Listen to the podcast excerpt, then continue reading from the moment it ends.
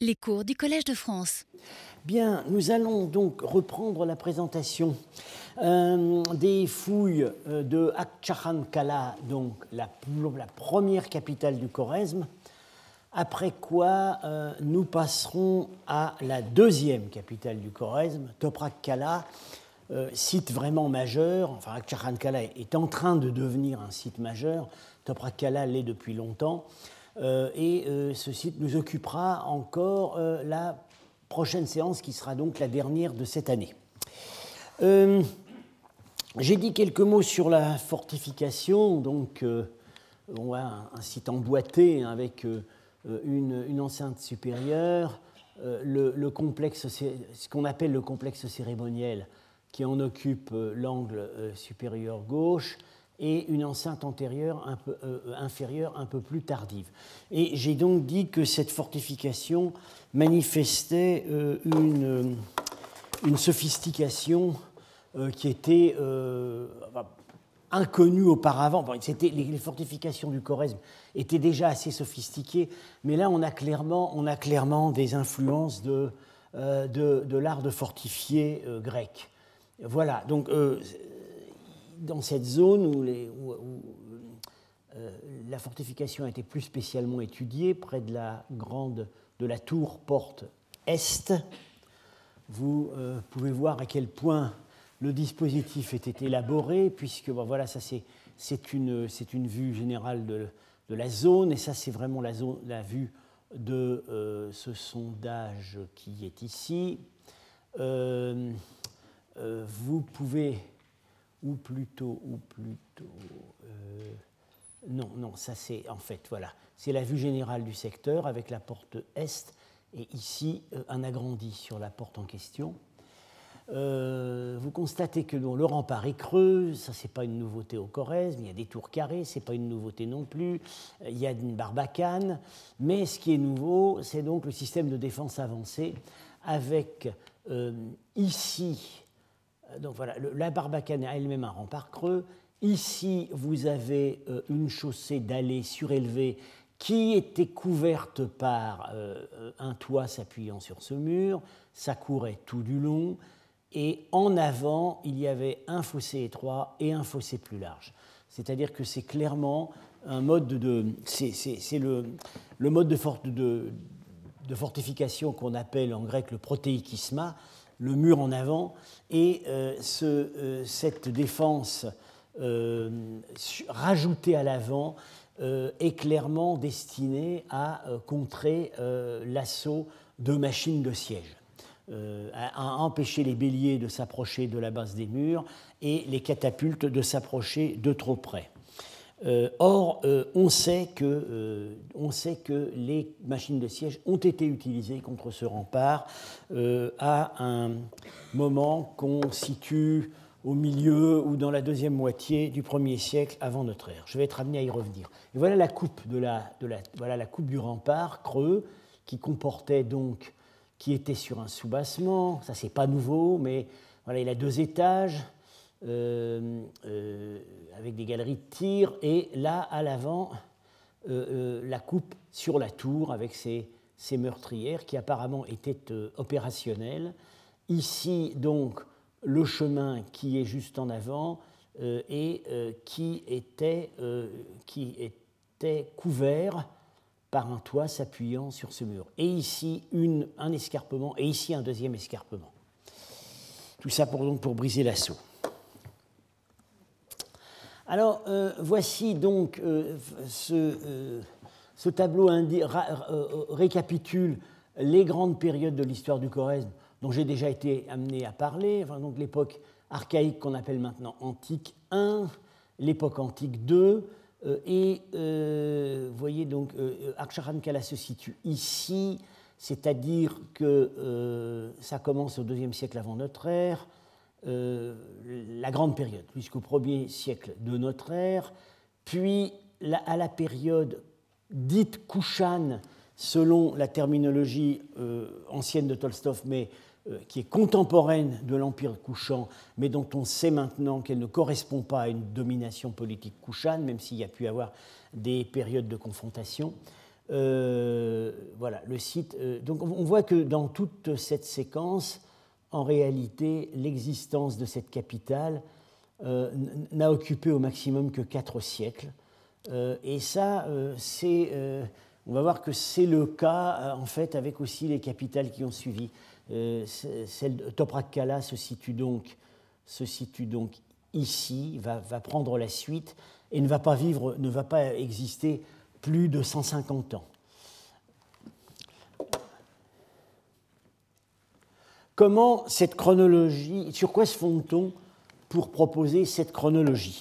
Euh, Le critère de la céramique euh, ne peut pas être exploité d'une façon très précise parce que d'une part, on n'a pas une séquence, la, la, céramique est quand même assez peu différenciée d'une période à l'autre, les, changements sont vraiment lents au Choresme. Euh, par ailleurs, il y a des, euh, discussions euh, sur la chronologie générale de la céramique. Pour Tol on, pense maintenant qu'elle est plus tardive que ne pensait Tolstov. On n'a pas non plus, pour les, périodes correspondant à Aksharankala, beaucoup d'aide par les monnaies parce que bon, le Choresme commence à frapper monnaie probablement à partir du IIe siècle avant Jésus-Christ, mais ces monnaies restent très rares. Euh, il y a par ailleurs une circulation des monnaies kouchanes importées, ce qui avait amené Tolstov à un moment à penser que le, Choresme était rattaché à l'Empire couchant. Euh, mais euh, cette circulation n'est pas, pas importante en fait qu'à partir du IIe siècle de notre ère. Donc on a plus comme le critère le plus sûr, le plus précis, euh, c'est euh, le bon vieux carbone 14 euh, qui, on le sait, a entraîné un certain nombre de déboires dans le passé, mais dont maintenant, tout de même, avec les, techniques dites calibrées, permettent d'avoir des résultats beaucoup plus précis. alors, ce tableau euh, indique donc les endroits où euh, les échantillons ont été prélevés. Et euh, donc on a en abscisse les dates absolues. Hein. donc voilà, le tournant de notre ère se trouve ici, et chaque petit gradient indique un siècle. Et en ordonnée, on a le coefficient de probabilité que l'échantillon tombe à cette date. Donc, en fait, c'est des courbes. le, euh, ce qui compte en fait, donc, c'est euh, voilà, la, concentration centrale. Alors, il y a parfois un pic secondaire donc, qui indique une date éventuellement optionnelle, euh, mais ce qui compte, c'est ces groupes de concentration qui, marquent en, général un palier ou un pic qui ne déborde, rarement un siècle, un siècle et demi. Donc, ça permet d'être précis et surtout, surtout, on voit que le curseur, petit à petit, glisse dans le temps et que ça correspond bien en fait au contexte archéologique dans lequel on a, on a, prélevé les échantillons. Euh, ici, c'est la première phase du complexe cérémonial, cérémoniel, le siège, les réparations après le siège, et puis la fin euh, la, fin de l'existence du complexe cérémoniel qui a connu trois phases, et on voit que euh, effectivement euh, la courbe du carbone 14 glisse dans le temps. Donc ça indique qu'on est sur un terrain solide.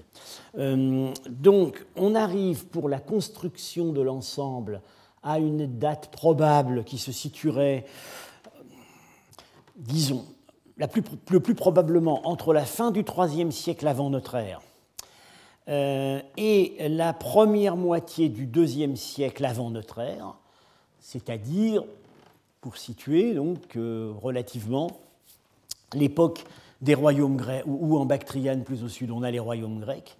Euh, et si c'est la, la première moitié du deuxième siècle avant, c'est l'époque de la construction de Nisa, le site dont j'ai beaucoup parlé l'année dernière, et à mon avis, c'est plutôt dans ce contexte qu'il faut comprendre euh, une.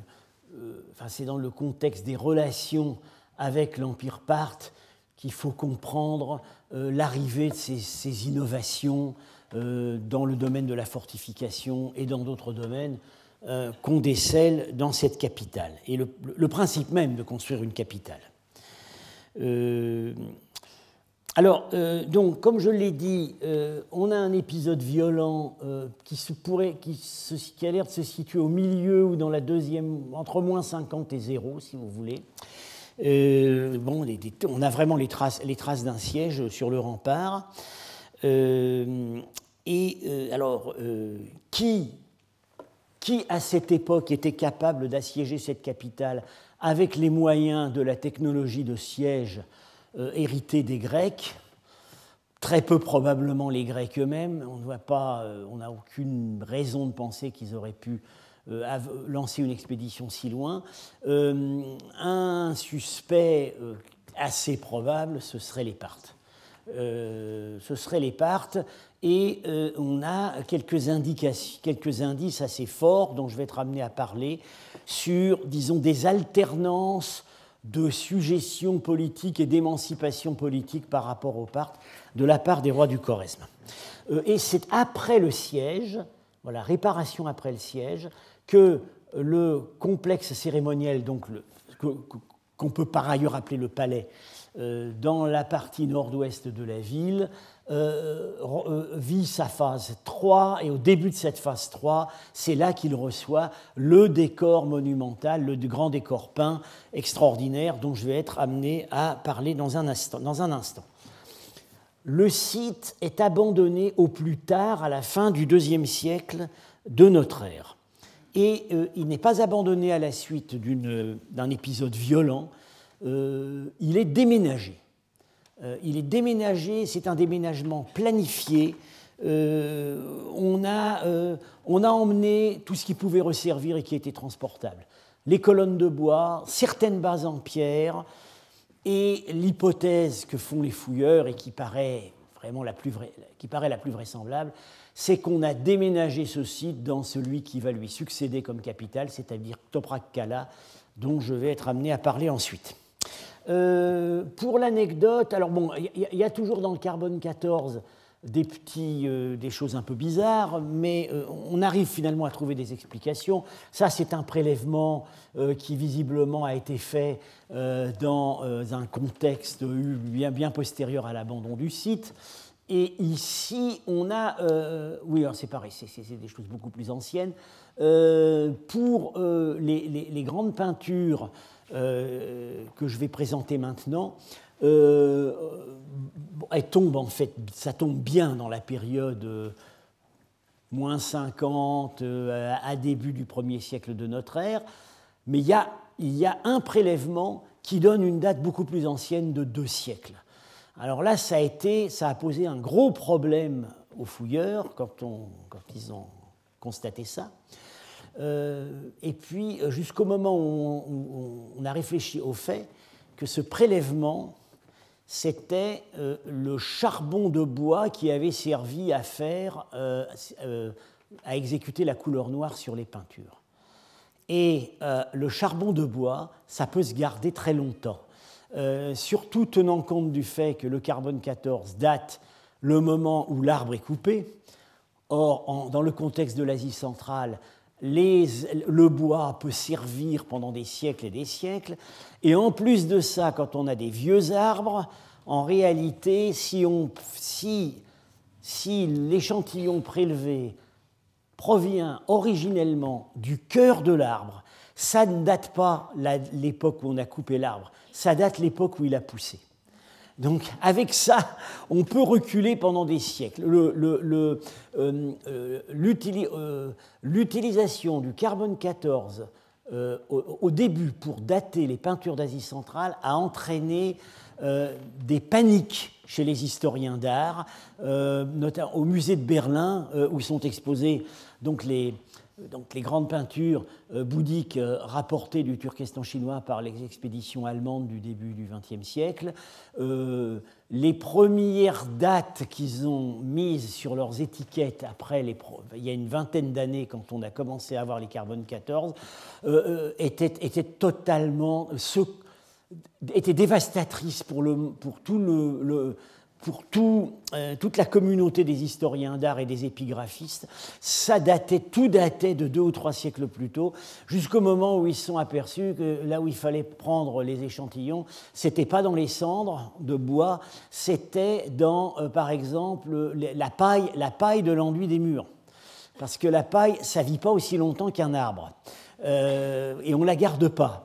Et à partir de là, on est arrivé finalement à, une nouvelle série d'échantillons, de, de, datations, euh, qui euh, bon, ne rejoignent pas toujours idéalement, évidemment, ce que les historiens d'art avaient proposé. Ils ont aussi leur marge d'incertitude, mais qui, paraît, qui paraît plus raisonnable.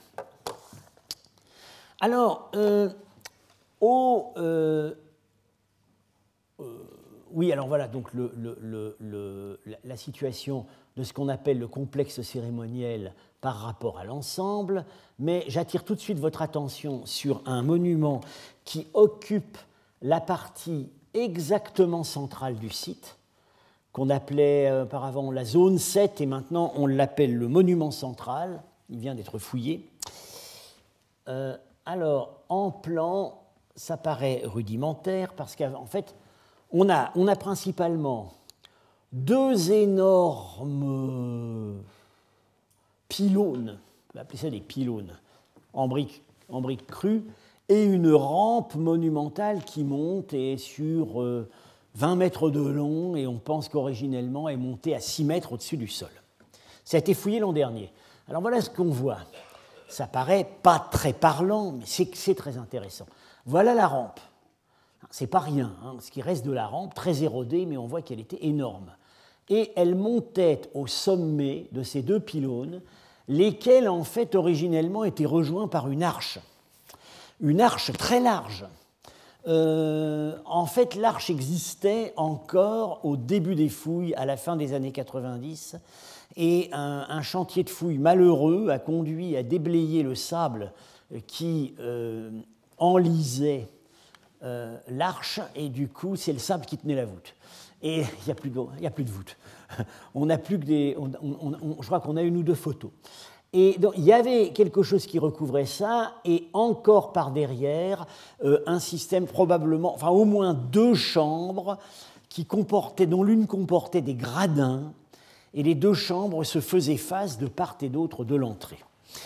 Euh, on est en plein milieu du site, et ce qui se passait au sommet, était visible des quatre portes de la ville. Donc bien évidemment, il s'agit d'un monument destiné à des cérémonies publiques. Lesquelles euh, On ne peut faire que, on ne peut procéder que par hypothèse. Ce qui vient à l'esprit comme comparaison, ce sont les grandes plateformes qu'on a, qu'on a à Passargade, en Iran, où effectivement, je les avais montrés euh, précédemment, euh, on, a, on, voit qu'il y avait une, euh, il y a une plateforme avec un escalier amovible, semble-t-il, servait à... enfin, c'est comme ça qu'on interprète d'après les, les, représentations du roi priant devant le feu sur les façades des tombeaux achéménides. L'une des deux plateformes aurait porté le feu et l'autre plateforme, celle munie d'un escalier permanent, aurait accueilli le roi venu faire ses dévotions devant le feu sacré. Alors, il ne s'agit pas d'une cérémonie zoroastrienne proprement dite dans ce cas-là, puisqu'une cérémonie zoroastrienne euh, ne peut être accomplie que par un prêtre.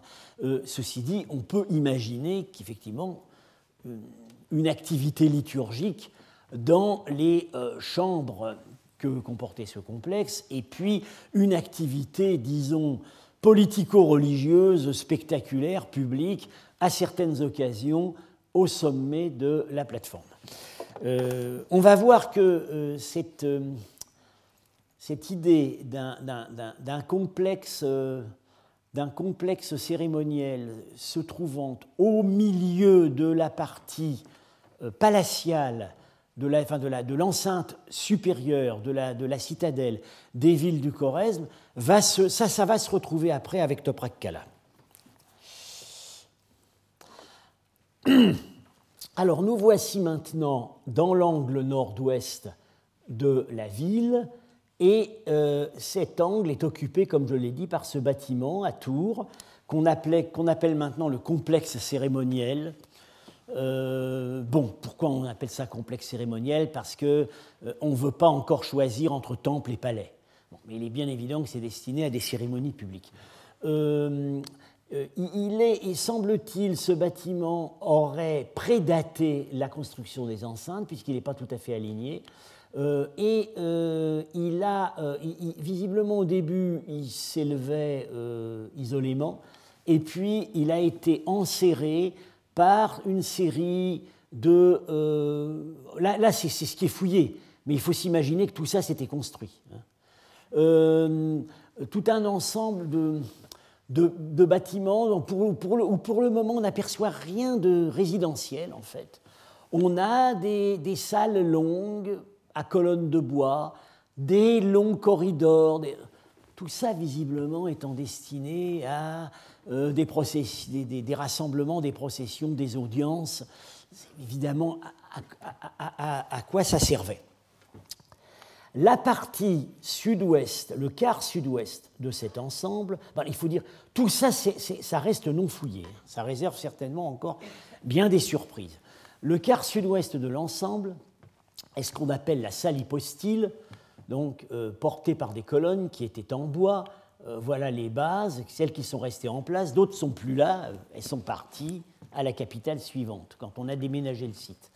et ces colonnes étaient, étaient en bois et, plâtrées, les plafonds également étaient en bois et plâtrés, avec des peintures, retrouvées à l'état très fragmentaire, euh, et euh, dans certains endroits, vous voyez un décor de stuc recouvert à la feuille d'or. Donc tout ça devait être, c'était un petit Persépolis. Euh, on n'a pas retrouvé l'état dans lequel tout ça nous est parvenu, c'est-à-dire du déplâtras écrasés par terre, s'explique tout simplement par le fait que les boiseries des plafonds et des colonnes ont été récupérées, qu'on les a secouées au moment où on les a récupérées et que ce qui les recouvrait est tombé. Euh, alors, euh, une découverte tout nouvelle et euh, totalement sensationnelle, c'est sur ce mur-là de la salle hypostyle. Euh, c'est euh, une image qui a été identifiée en septembre de l'année dernière. C'est l'image colossale d'une divinité, d'une divinité zoroastrienne pour laquelle on peut faire des hypothèses avec des symboles qui portent des symboles qui sont incontestablement zoroastriens. Je ne peux pas en parler maintenant car ça n'est pas encore public. Euh, donc je, mentionne que ça existe et je vais parler de ce qui... Euh, je, ne, peux pas parler dans un, dans un, un cercle aussi public qu'un cours du Collège de France euh, de, données qui ne sont pas encore dans le domaine de la circulation scientifique. J'en parle à, l'occasion dans des cercles plus, plus, plus confidentiels. Ah, voilà. Euh, euh, mais je pourrais revenir l'année prochaine. Quand tout ça sera publié, bien entendu, je serai amené à y revenir ici. Euh, voilà, des analogies. Donc, voilà, Passargade, Salipostyle, on aurait pu montrer aussi Persépolis. Les colonnes de bois posant sur base de pierre, c'est une, une mode qui a continué au Choresme jusqu'au début du XXe siècle. Voilà le, portail, l'un des portails de la cour du palais du Khan à Kiva. Euh, la mosquée de Kiva, qui est entièrement, euh, dont le plafond est entièrement porté par des colonnes de bois reposant sur des bases en pierre, cette mosquée, telle qu'on la voit, elle est du XVIIe siècle. Il y a des colonnes qui sont pré-islamiques, euh, qui ont été récupérées et en bois, et elles tiennent toujours, qui ont certainement été récupérés dans l'ancienne capitale, euh, la, dernière capitale préislamique du, du Khorezm, Kat, qui est tombée dans la Moudaria progressivement. Euh, donc tout ça pour vous dire qu'évidemment, si on datait la grande mosquée de Kiva avec du carbone 14 pris dans le cœur d'une colonne préislamique qui, avait, qui venait elle-même d'un arbre qui avait 200 ans au moment où on l'a utilisé, on aurait une date environ du 5e siècle après Jésus-Christ. Et on est au 17e. Alors, le, cette zone cérémonielle comporte des, euh, des, aménagements euh, qui euh, sont insolites, qui, qui, ne sont pas encore véritablement compris. Alors, comme toujours dans ces cas-là, le spectre oscille entre une, des interprétations prosaïques et des interprétations cultuelles la majorité des fouilleurs euh, considèrent tendent plutôt du côté cultuel. on appelle ça fire features. Euh, on a par endroits des, voilà, ces sortes de dépressions biconiques qui ont incontestablement porté des traces de feu, et puis juste à côté des jarres euh, prises dans la maçonnerie, dans les banquettes, certaines encore en place, d'autres dont il ne reste plus que l'empreinte. Euh, alors, euh, bon, mon réflexe premier, qui est un peu, disons, un peu en décalage par rapport à l'opinion générale de l'équipe de fouille, c'est de considérer qu'au Corrèze, il fait très froid l'hiver, donc il est, il est assez normal qu'on ait prévu des installations de chauffage dans beaucoup d'endroits et que euh, quand on prévoit des installations de chauffage dans un secteur euh, dont le toit est en bois porté par des colonnes de bois, euh, on prévoit des extincteurs aussi. Mais c'est peut-être c'est peut-être l'expression de mon manque d'imagination euh, un, argument tout de même pour euh, tirer ces aménagements plutôt du côté cultuel, c'est qu'ils euh, correspondent à, des, à des, des, aménagements qu'on a trouvés dans des sites parfois funéraires, en fait, sur le plateau de Loustiurt, ce plateau qui forme la, la limite nord-ouest du Choresme sédentaire et qui était en fait le point, le point d'hivernage le plus au sud des, tribus de la steppe, on a des, des, aménagements euh, qui ont ces formes. Euh, voilà, alors ici, voilà, en, voici un en galet. Alors évidemment, euh, qu'est-ce que ça veut symboliser? Une peau de bœuf écorchée on a, on, a, on a, dit toutes sortes de choses, mais en tout cas, il est évident que ça ressemble beaucoup à ce qu'on a trouvé dans le palais d'Akshakhan Kala. Alors, une, euh, euh, de, la salle de la hypostyle, qui était donc fermée sur trois côtés et qui ouvrait au nord, qui ouvrait sur quoi On ne sait pas très bien puisque c'est pas fouillé, mais enfin, on peut penser, on peut a priori penser qu'il y avait une cour. On passait du côté est dans un ensemble encore vraiment mal connu, euh, avec euh, des gros piliers euh, et ce qu'on considère comme un hôtel du feu, maçonné, très long, beaucoup plus monumental que les autres. alors on constate aussi à certains endroits que ces dispositifs à feu, s'ils ont véritablement un rôle cultuel, se trouvent assez souvent de part et d'autre des passages. C'est-à-dire qu'on a l'impression qu'on cherchait euh, à faire en sorte que euh, le visiteur, quelle que soit la présence devant laquelle il était amené, le roi ou le dieu ou l'un et l'autre, ait à passer entre deux feux. Euh, le problème, c'est que on a effectivement des témoignages littéraires de ce que le, visiteur en présence du souverain devait se purifier en passant entre deux feux, mais ces témoignages nous viennent des ambassadeurs byzantins chez les Turcs au VIe siècle de notre ère. Euh, et euh, avant, euh, on n'a rien, mais ça ne veut pas dire que ça n'ait pas existé. Dans le rituel zoroastrien, d'une manière générale, beaucoup de choses vont par deux.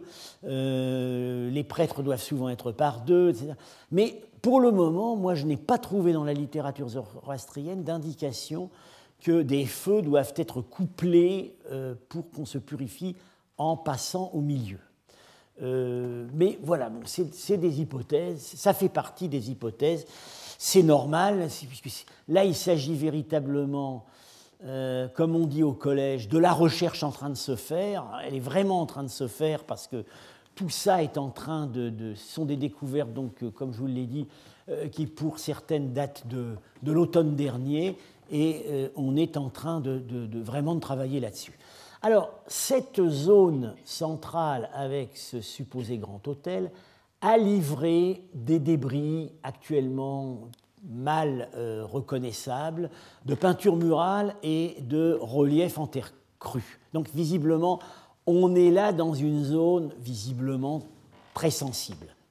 Et surtout, coincé sur le côté de l'hôtel, on a cet objet qui, euh, vu la petite taille de la photo, ne va pas vous dire grand-chose, qui va vous dire beaucoup plus avec cette plus grande photo, et encore plus avec ce dessin c'est le plus beau pied de trône qu'on ait jamais trouvé dans le monde iranien, euh, enfin pré-islamique. Euh, il, évidemment, on a, il, est en ivoire. Euh, il a brûlé, vu sa couleur. Alors pendant quelque temps, on s'est demandé si c'était de l'ivoire ou de l'ébène ou de l'ébène. Finalement, c'est de l'ivoire. alors évidemment, les analogies sont ça saute aux yeux, on a compris dès le début, euh, c'est évidemment un développement, une élaboration des pieds de trône achéménides, où vous avez, vous reconnaissez la patte de lion ici, voilà, et au-dessus, voilà, la patte de lion qui est en fait dans ce sens-là, euh, et euh, au-dessus des, des éléments annulaires. Voilà, la même chose. Mais, mais et, le voilà sur euh, euh, c'est sur un des, un des, une des façades de tombeau royal, la patte de lion qui se recourbe ici avec les doigts. C'est ce qu'on a. On voit les doigts ici qui partent. Et là, la musculature, euh, les tendons de l'arrière de la patte du lion. Mais, mais c'est beaucoup plus sophistiqué parce que ce schéma de base a reçu deux compléments. Sur la patte du lion se tenait, malheureusement aujourd'hui manquant, euh, une créature ailée, voilà l'aile. Alors un oiseau ou un griffon. Et pour compléter le tout, il y avait à l'arrière, dans la partie supérieure de la patte, un, décor de feuilles d'acanthe. Un tel décor n'a pas pu apparaître avant l'époque hellénistique. Donc il ne s'agit pas d'un pied de trône d'époque achéménide, il s'agit d'un pied de, trône de prototype achéménide, mais mis au point pour l'usage d'une cour hellénistique. À partir de là, euh, on, peut, faire des hypothèses. Euh, est-ce que ça a été fait sur place? C'est quand même. Euh, c'est encore. C'est beaucoup plus sophistiqué que tout ce qu'on a trouvé en matière de, pieds d'ivoire à Nisa et à Ikhanoum. C'est du niveau de travail des grands ivoires de Nisa. Alors, ça, des, des, ritons d'ivoire de Nisa. Euh, ça aurait pu être une importation du monde part on a quelques objets d'ivoire à Kala qui viennent effectivement du monde parthe. Ça pourrait être une importation de Bactriane grecque, tout aussi bien. Euh, euh, le, euh, le, mystère rebondit encore un peu plus si on prête attention aux résultats des dernières analyses physiques de cet ivoire. C'est un ivoire, cet ivoire vient d'un éléphant qui a été tué à la fin du deuxième millénaire avant notre ère. Donc il s'est écoulé, il s'est écoulé au bas mot 8 ou 9 siècles avant le moment, entre le moment où on a coupé la défense et le moment où on a travaillé, où cet objet s'est retrouvé euh, dans euh, le palais d'Akchahankala.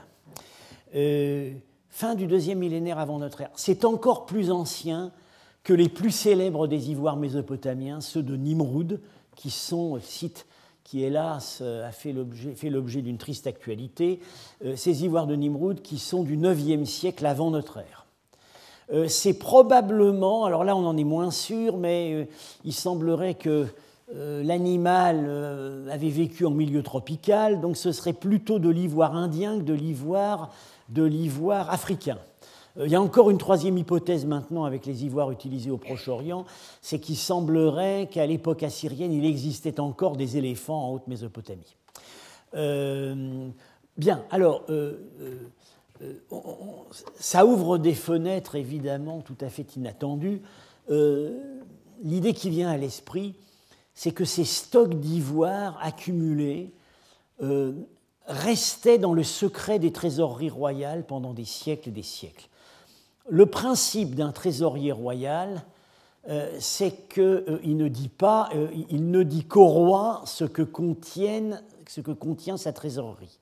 Donc, on, l'a vu, on l'a vu avec la trésorerie de Nisa, on l'a vu avec celle de Bégram, des objets peuvent rester dans une trésorerie royale pendant des siècles sans que personne ne sache euh, ce qu'il en est.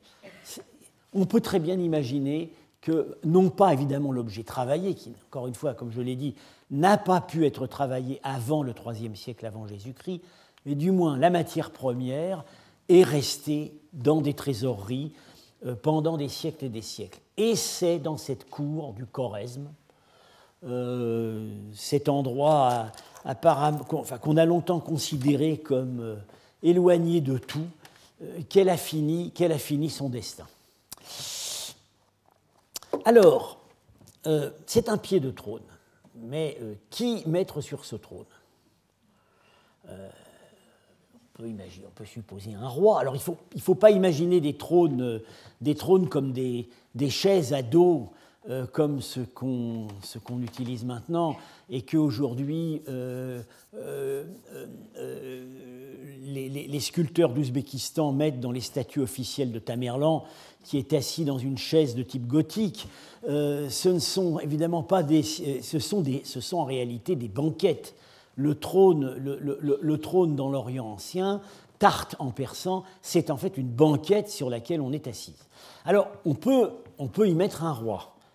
Mais on peut aussi y mettre un hôtel du feu, euh, puisque euh, euh, sur le revers des monnaies sassanides, à partir, à d'Ardachir, au début du IIIe siècle, deux siècles après hein,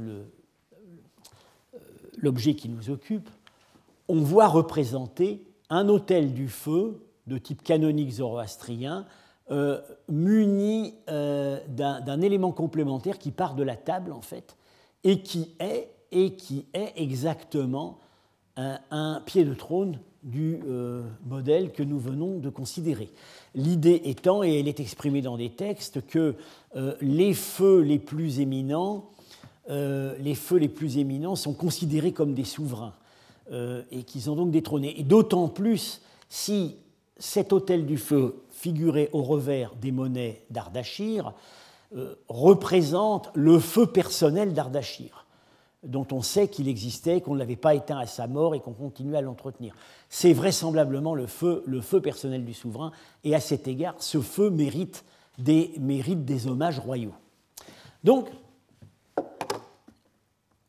au centre du complexe cérémoniel d'Akshahankala, on peut imaginer le roi trônant recevant les dignitaires, euh, on peut aussi imaginer un hôtel je, penche marginalement plutôt pour le roi à cause de euh, d'autres euh, indices euh, présents dans le palais dont je vais être amené à parler.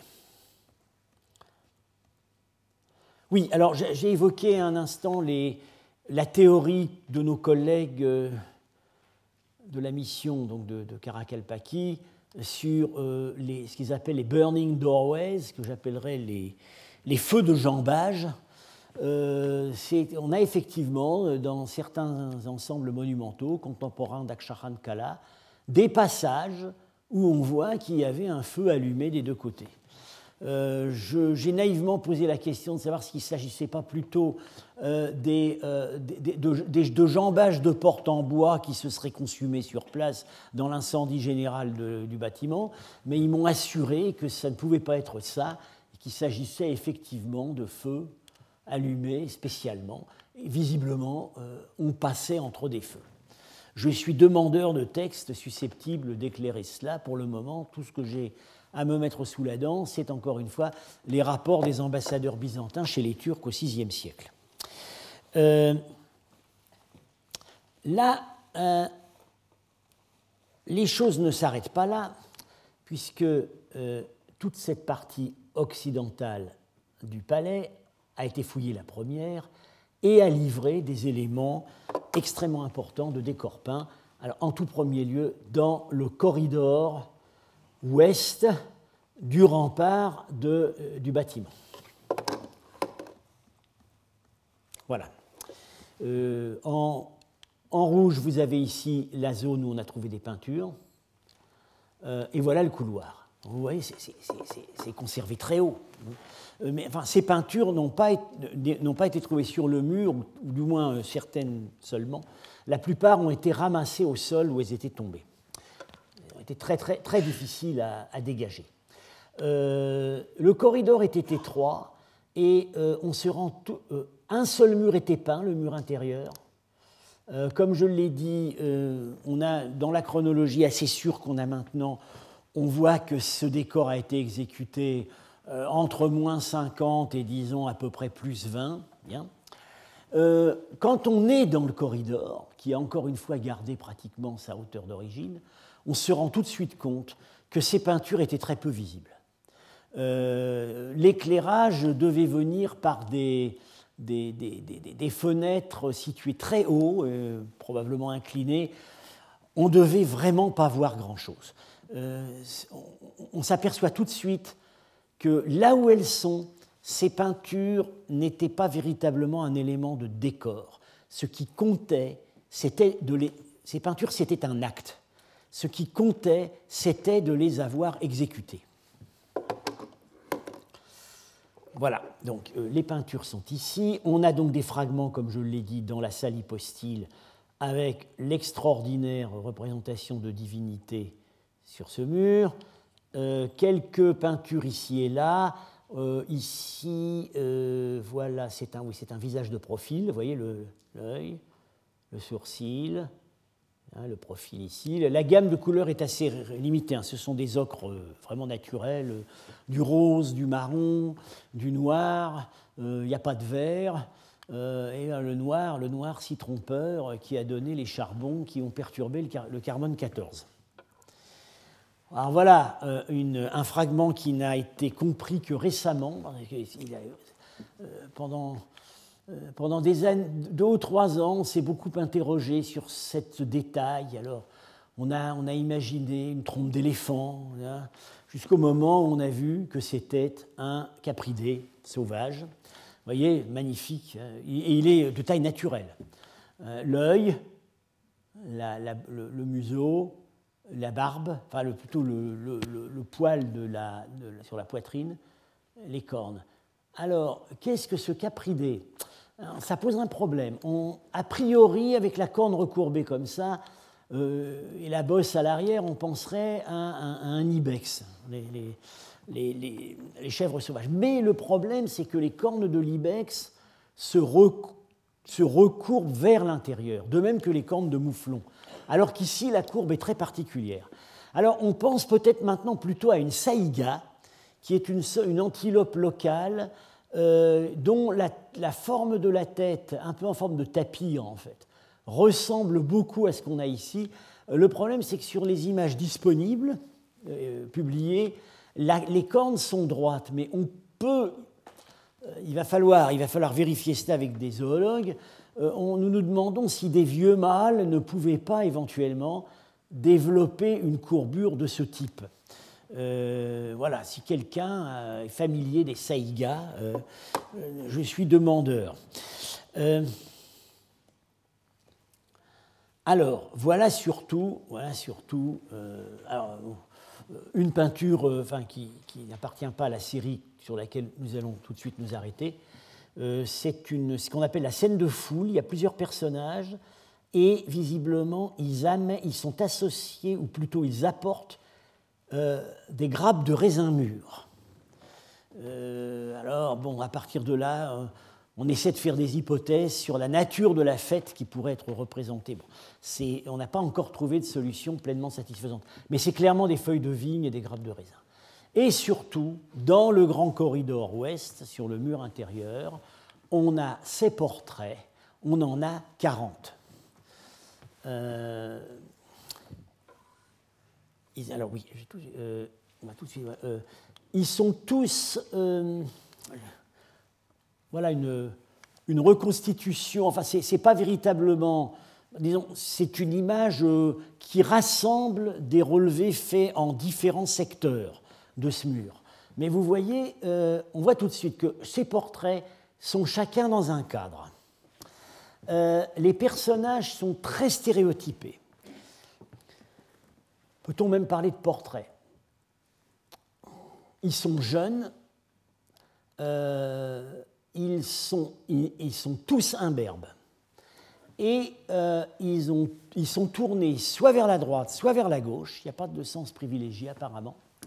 Ils sont habillés d'un costume à grosse couture, ça, ressemble assez au caftan euh, qui existe encore aujourd'hui dans la région. Ils ont des colliers très élaborés dont je vais être amené à vous reparler. Euh, ils ont tous, semble-t-il, ces colliers en spire, ces torques qui, euh, qui s'enroulent là, mais on va, on va voir ça plus précisément tout à l'heure. tous ont ça. Et certains d'entre eux, alors ça se distingue malheureusement pas très bien sur la photo, surtout que la lumière gêne un peu, euh, si on pouvait éventuellement la baisser, euh, on a, euh, ils ont une sorte de, ils ont un diadème avec un, chapeau et un ornement un animal qu'ils termine. Alors, dans certains cas, c'est un griffon couché. Et dans d'autres cas, c'est un oiseau, on dirait un cobra, mais ce n'est pas un cobra, ce n'est pas non plus un rapace, c'est un oiseau, euh, vous voyez, à long cou et euh, avec un bec assez droit. Et pour nos collègues locaux, ça ne fait aucun doute, ce sont des outardes. C'est l'outarde Oubara de la race dite McQueen qui, euh, habite, qui habite encore la région. Alors, vous voyez tout de suite, euh, on, est à une époque, vraisemblablement premier siècle avant notre ère, dans tout le sud de l'Asie centrale, l'influence hellénistique est passée. Nous avons décelé cette influence hellénistique dans certains sites de cette époque au Choresme. Ici, dans ce répertoire royal, elle est absente. C'est véritablement, ce sont des conventions euh, qu'on retrouve dans, euh, dans, certains domaines de l'art achéménide. On ne voit rien ici qui puisse être qualifié euh, de, grec dans la manière, dans la manière d'exécuter, d'exécuter ces portraits.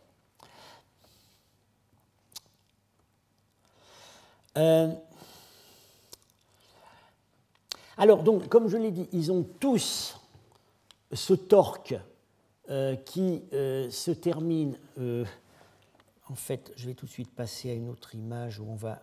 Voilà. Euh, en, fait, en fait, on voit mal. Il y a 7 ou 8 spires, et ici, ce que je montre là, c'est une tête de lion.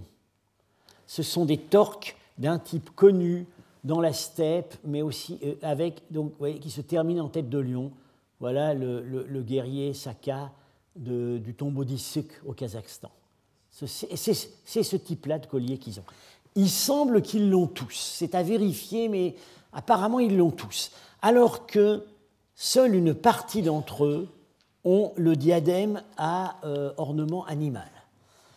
Euh, alors, bon, l'idée qui vient à l'esprit, c'est qu'il s'agit de membres vivants ou morts, ou les deux, du clan royal. Et que ce qui marque leur appartenance au clan royal, qu'ils ont tous, c'est le collier, mais qui n'ont pas tous régné. Et ce serait pour ça que certains d'entre eux ont une couronne et que d'autres ne l'ont pas. Euh, on peut trouver un parallèle textuel avec euh, la, grande inscription de Chapour Ier, euh, où il dédie des feux à, tous les membres, aux membres vivants et morts de sa cour à ceux qui avaient servi sous son grand-père, à ceux qui avaient servi sous son père, aux membres de sa propre famille, etc. Les vivants et les morts sont associés dans ce groupe. Euh, alors, s'agit-il... Euh, il peut s'agir donc de, membres de la famille royale, mais euh, alors, on se dit tout de même ils sont 40 dans le corridor nord. Euh, et, on sait depuis l'année dernière que dans le corridor ouest, et on sait maintenant que dans le corridor nord, il y en a aussi partout. Donc ils sont très nombreux.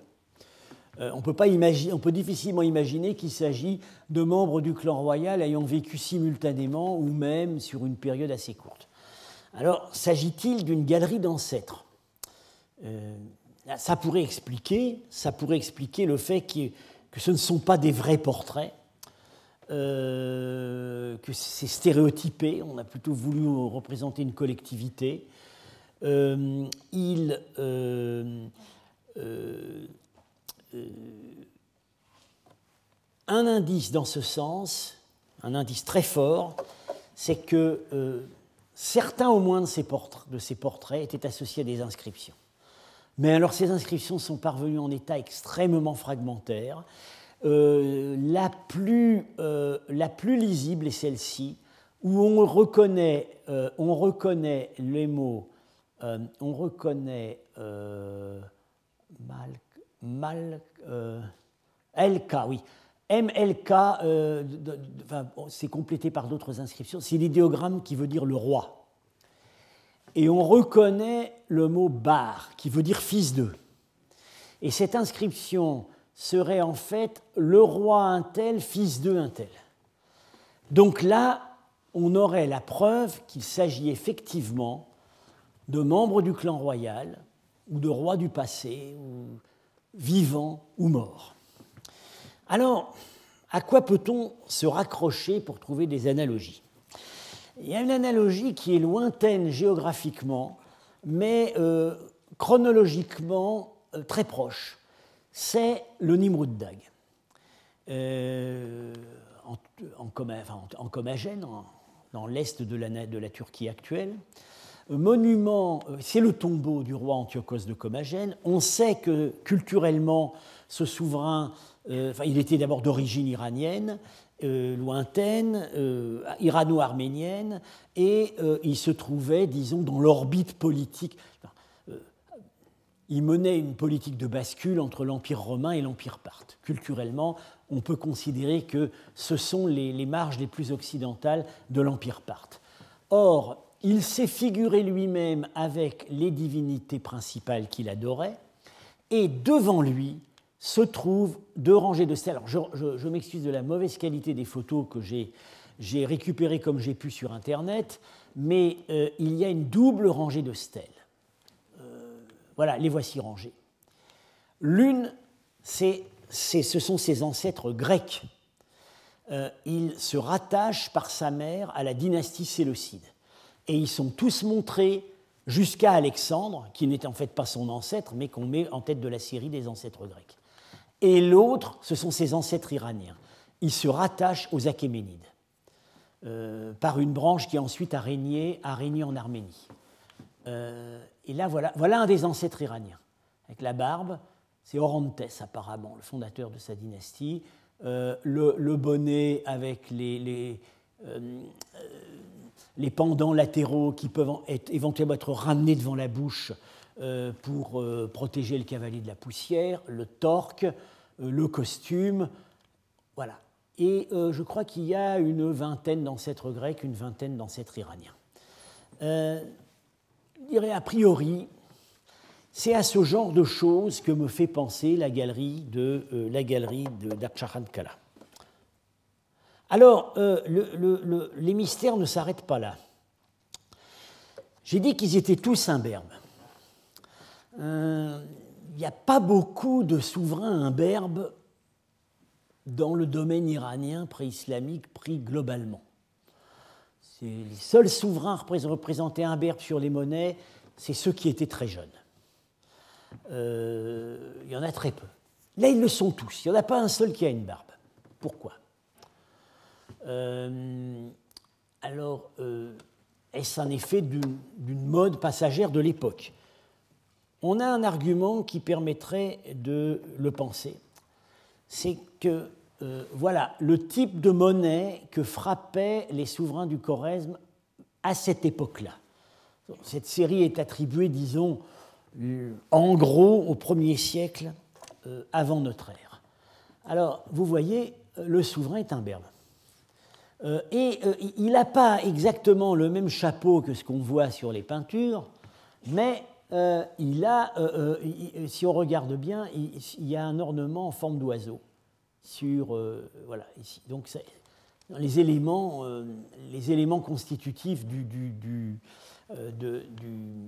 couvre-chef existent. Alors, les premières monnaies du Corrèze ont imité en fait des monnaies grecques, voilà à l'imitation de Tidème, voilà l'imitation de Cratide. Et puis ensuite, euh, on a, euh, les, souverains qui ont fait frapper ces monnaies au 1er siècle ont continué à se montrer imberbes comme l'étaient les Grecs. Et ensuite, à partir du 1er siècle de notre ère, là, on a un profil beaucoup plus familier pour un souverain iranien, avec une barbe généreuse. Donc, est-ce que, par imitation des prestigieux souverains hellénistiques, les membres de l'aristocratie royale du Choresme au Ier siècle se rasaient tous? C'est une possibilité. Il y a une autre possibilité, parce que, donc, comme vous savez, comme j'ai eu souvent l'occasion de le dire, euh, quand on arrive dans une impasse dans nos raisonnements, on va chercher du côté du sacré. Et là, on trouve toujours quelque chose à dire. Euh, bien, euh, ça pour, il se pourrait que ces personnages participent d'une manière ou d'une autre à la grande audience du Nouvel An, le Nowruz. C'est l'hypothèse qui vient à l'esprit quand on voit cette architecture visiblement faite pour, euh, visiblement, faite pour accueillir des grandes foules, canalisées, dont, dont on canalise la circulation, dans des couloirs, on peut imaginer qu'il y avait un processus de filtrage, qu'ils étaient amenés, qu'ils étaient euh, admis les uns après les autres en présence du roi. Alors on pense évidemment à la grande audience solennelle du Nouvel An. Euh, j'ai été amené à en parler à propos de cette coupe corasmienne un peu antérieure à ce monument, où euh, il est écrit noir sur blanc que la coupe a été offerte au roi au moment de la cérémonie du Nowruz. Euh, or, euh, or euh, à la cérémonie du Nowruz, la cérémonie du Nowruz suit le cycle des festifs qu'on appelle les Fravardigan, où on célèbre les âmes des morts. Alors, bon, dans ce contexte, peut-être qu'effectivement, on pourrait comprendre la représentation d'ancêtres royaux.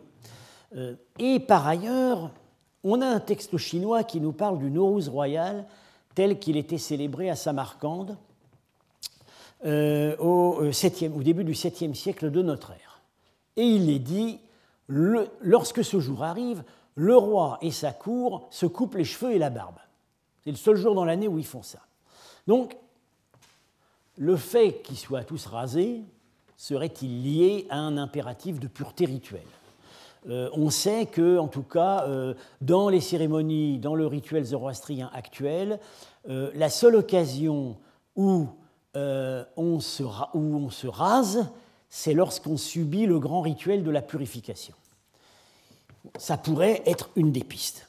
À vrai dire, dire on, est, actuellement un peu démuni ce qui, dans nos interprétations, ce qui paraît certain, c'est que ces personnages occupent les niveaux supérieurs de la société corasmienne de l'époque et qu'ils sont rattachés, d'une manière ou d'une autre, à euh, la dynastie régnante.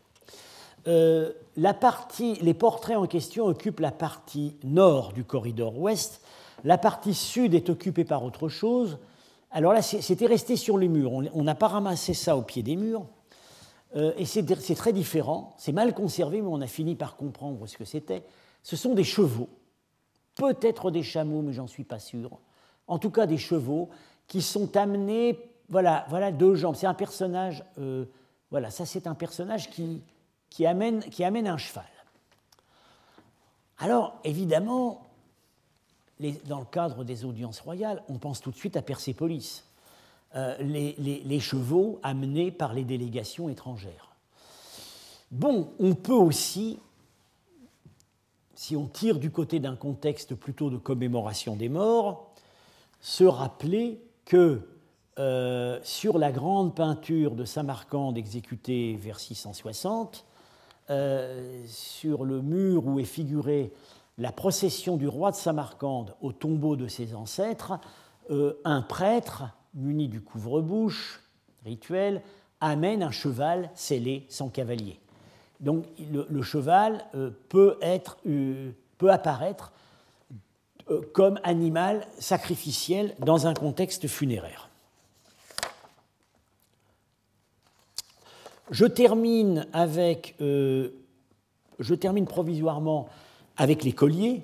Donc, euh, vous, voyez donc les, lignes rouges qui indiquent les spires euh, qui s'entourent autour du cou et la tête de lion qui termine. On a donc les analogies dans la steppe des Kurgansites et ce qu'on appelle l'homme d'or d'Issek qui est exposé au musée d'Almata. Mais, on les a aussi comme ornements euh, personnels des souverains partes. Euh, voyez, euh, on voit très bien sur certains exemplaires, voyez ici, sur cette monnaie, les spires du collier, et là, une tête d'animal. sur certains exemplaires, c'est encore plus net. Voilà, ici. C'est exactement le même ornement. Et on les a euh, sur les monnaies des souverains partes entre euh, II, donc qui commence son règne vers 138, et le dernier qui montre cet ornement sur ces monnaies, c'est Frat IV, euh, dont les dates, vous voyez, tombent très bien, en fait, à la même époque que nos peintures. Et par ailleurs, Frat IV est le dernier souverain parthe qui semble avoir plus ou moins tenu les régions orientales. Il est le dernier, en tout cas, dont le monnayage circule euh, à, euh, Merve euh, à, cette époque. je, vais m'en tenir là pour le moment. J'essaierai donc la prochaine fois de faire la synthèse, de faire la synthèse de tout cela. Et puis j'aborderai, mais sans doute euh, sans épuiser le sujet, en remettant la suite à l'année prochaine, le, site royal qui a succédé et qui est, qui est Kala et qui, euh, qui, a fourni un matériel extrêmement riche, mais en même temps euh, des débats considérables en ce qui concerne son interprétation. Je vous remercie. Alors. Retrouvez tous les enseignements du Collège de France sur www.collège-2-france.fr.